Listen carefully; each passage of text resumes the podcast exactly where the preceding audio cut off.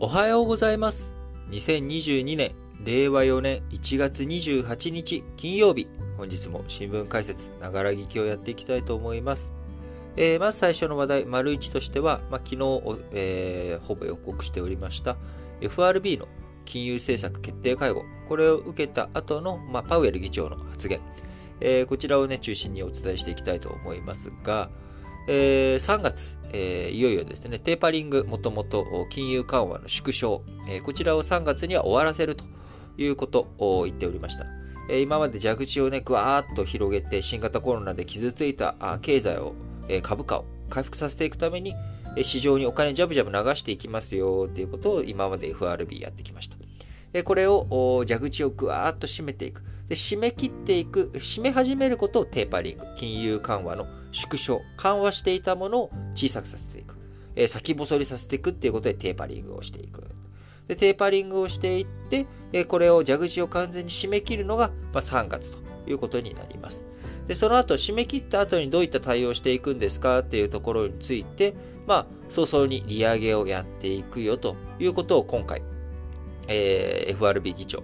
の発言の中に出てきて、えーマジかと。3月にもう上げるのかと。3月に上げて、その後もね、え躊躇なく進めていくっていうことでいくと、3月利上げを開始して、今年、今まで、え市場は3回利上げするんじゃないかなっていうふうに思っていたのが、あちょっと早まったこともあり、え4回利上げするんじゃないのというところ。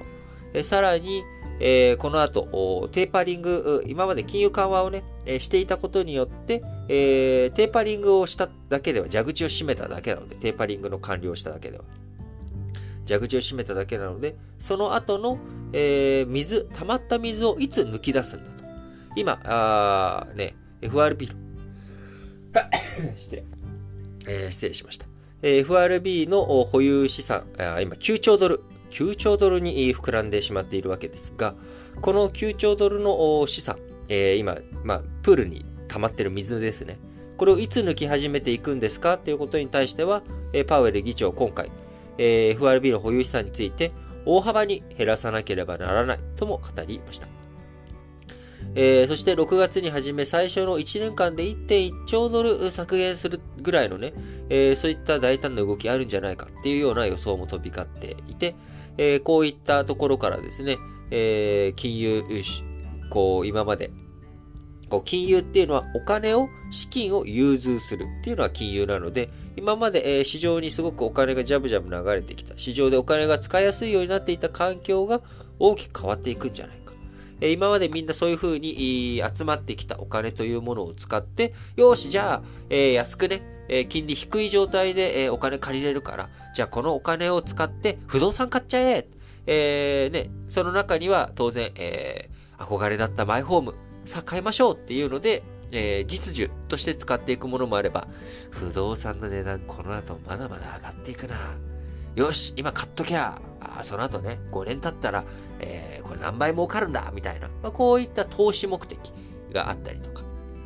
え株についても一緒ですよね。あこの会社あ、応援したいっていう素直な気持ちで買うものもあれば、えー僕みたいにですね、心が薄汚れた人間は、えーしめしめ、ここで買い、買い占めはできないけど、買っといたらこれ絶対上がるぞ、みたいなね。まあ、こういった欲で、えー行動する。えーまあ、多くの方はね、欲で行動してると思うんですよ。あのーまあ、ね、買っちゃう。そういうのをね、これ絶対上がりますよってなったら買っちゃうじゃないですか。まあ、そういった風なところで、えーどんどんお金、え世の中の資金、流れていって、えーいたわけですけれども、これが急激に逆回転していくっていう様相、えー昨日、えー示されていたわけですね。えーね、あの今までずっと、こういったぬるま湯の状態で、え進んできていたわけですけれども、まあ、それ以上にやっぱり今、インフレがすごい勢いでぐわーっと上がってきている。このインフレを退治しないとどうしようもないと。この後経済がね、もっと大変なことになってしまうということで、えインフレを、こう、排除していくために、まあ、早期に FRB 縮小させていくということでしたが、えこれを受けてですね、え混乱した日経平均、え非常にね、大、大きく、えー株価下げました。今6100円台だったかな？あのーなので、まあ、今日さらにこの後どうなっていくのかというところもありますけれども、まあ、あのしっかりとね、やっぱりこういった一言一言や発表文で大きく数字が動いていく。えー、なので、やっぱり、えー、我々の生活とかね、えー、経済っていうものを見ていく上でも、きちんと大きいイベント、これについてね、やっぱりちゃんとキャッチアップしていくっていうのが大切ですよね。